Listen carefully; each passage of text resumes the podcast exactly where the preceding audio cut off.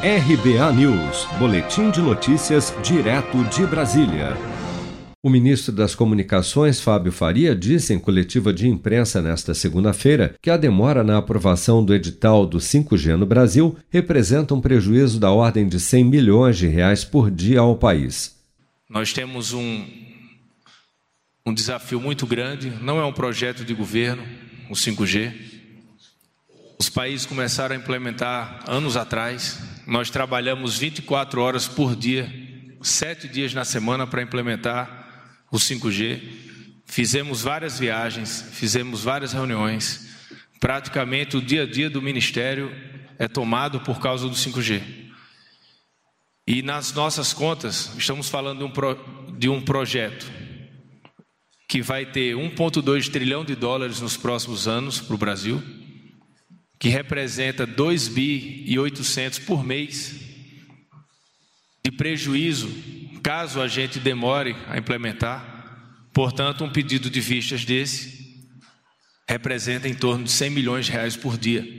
A declaração do ministro veio após o conselheiro Moisés Queiroz Moreira, da Agência Nacional de Telecomunicações, Anatel, pedir vista na análise da versão final do edital aprovado pelo Tribunal de Contas da União, por entender que precisava de mais tempo para analisar a proposta. Vamos ouvir.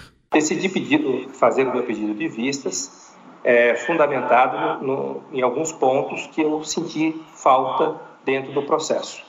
Pontos esses que eram itens é, do TCU dando ciência a alguns pontos importantes que deveriam constar do processo e eu não, não os achei. E como a Anatel é o poder concedente, ela é a responsável direta pelo leilão. Então, é o nosso CPF que será analisado pelos órgãos de controle. Naturalmente, existem é, é, determinados setores que pressionam, existe também uma pressão política, mas é algo natural mas compete ao, ao órgão regulador ter a responsabilidade de não soltar nada sem a devida certeza do que está no edital. O edital já havia sido aprovado pela diretoria colegiada da Anatel em fevereiro deste ano, seguindo para o TCU, que deliberou a aprovação em agosto, retornando novamente o texto para a agência para apreciar os detalhes da minuta final da proposta.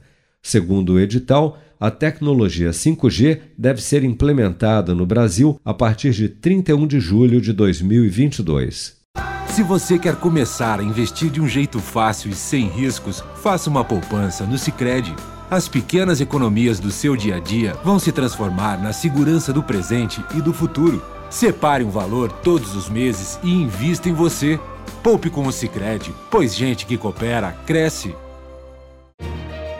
com produção de Bárbara Couto, de Brasília, Flávio Carpes.